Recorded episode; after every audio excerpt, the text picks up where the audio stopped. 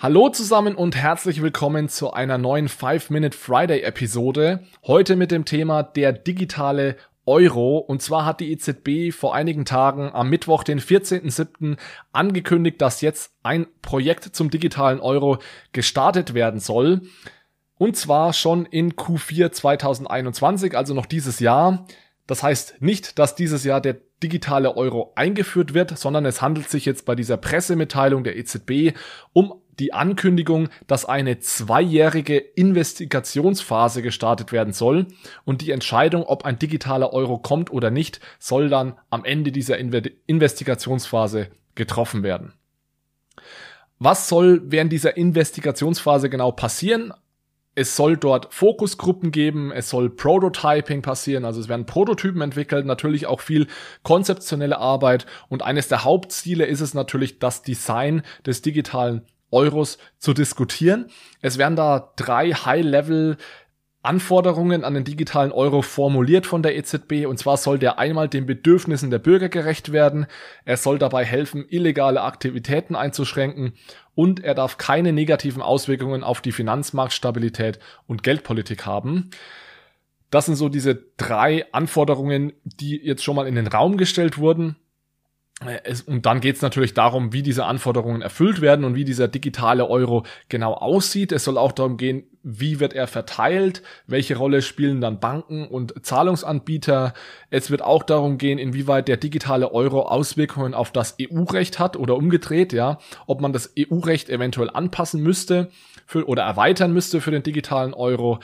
Und natürlich wird auch untersucht, was denn gute Anwendungsfälle oder Use Cases für einen digitalen Euro sind und wie sich dieser dann auf den Markt auswirkt. Und bei Auswirkungen auf den Markt geht es dann auch ganz spezifisch darum, dass man sich überlegt, was sind denn die, die Designoptionen und welchen Effekt hätten die denn auf Marktteilnehmer, was natürlich heißt Endnutzer, das heißt du und ich, aber auch Finanzinstitute sowie Banken, Zahlungsanbieter und andere.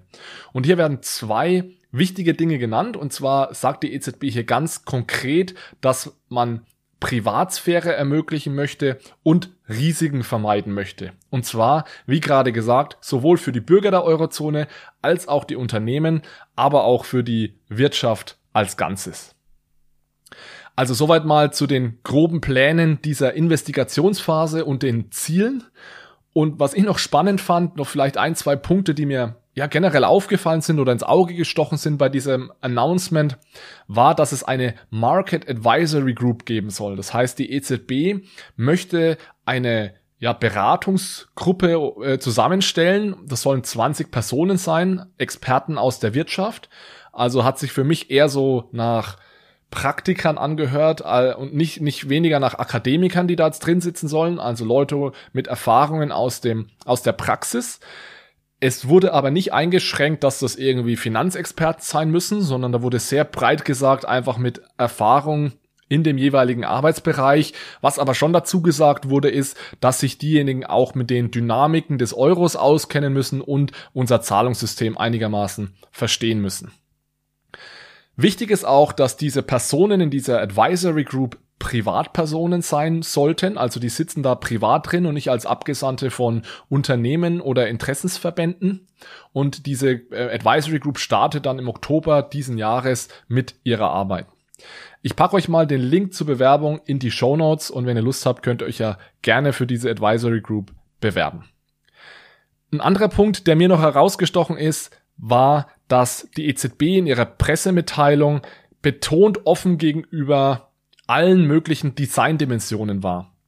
Es wurde also weder irgendwie schon ein Hint in die Richtung gegeben, ja, es ist verzinst oder nicht verzinst, es gibt ein Limit oder kein Limit, der Euro könnte auf einer Blockchain sein oder nicht, oder eben Tipps wurde ja immer wieder diskutiert, dieses Zahlungsnetzwerk, über den auch der digitale Euro, über das auch der digitale Euro laufen könnte. Da wurde aber, das wurde aber völlig offen gehalten. Es wurde sogar noch mal darauf hingewiesen, dass auch DLT, also Blockchains, eine Möglichkeit wären für diesen digitalen Euro. Das wurde sogar in den letzten Monaten getestet. Die EZB hat in den vergangenen neun Monaten gemeinsam mit den nationalen Zentralbanken verschiedenste ähm, Tests durchgeführt. Es gab da vier Arbeitsgruppen. In einer Arbeitsgruppe wurde verglichen, wie performant ist denn eigentlich eine DLT verglichen mit eben dem Tipps-Zahlungsnetzwerk, um dann mal so einen Blockchain-basierten und einen Account-basierten oder Konto-basierten digitalen Euro zu vergleichen. Und da hat man also gefunden, dass in beiden Fällen äh, 40.000 Transaktionen pro Sekunde möglich sind, was uns natürlich schon zeigt, dass man da keine offene Blockchain irgendwie verwendet hat, sondern da handelt es sich natürlich um Permission-Systeme, die dann deutlich skalierbarer sind. Die drei anderen Arbeitsgruppen, die es da gab in dieser Experimentierphase der letzten neun Monate, war einmal eine zu Privatsphäre und, und Geldwäsche, einmal eine Arbeitsgruppe für Limite für den digitalen Euro-Account oder für die Wallets und dann einmal noch eine Arbeitsgruppe zur Offline-Fähigkeit des digitalen Euros. Ja, ähm, vielleicht als letzten Punkt noch, wurde da nämlich am Ende dieses Dokuments, dieser Pressemitteilung der EZB auch nochmal gegen Bitcoin und andere Kryptowährungen getreten. Und zwar hat man ganz deutlich gemacht, dass der digitale Euro sehr umweltfreundlich umsetzbar sei, ganz im Vergleich zu anderen Crypto-Assets und Bitcoin. Also da wurde auch nochmal ausgeteilt.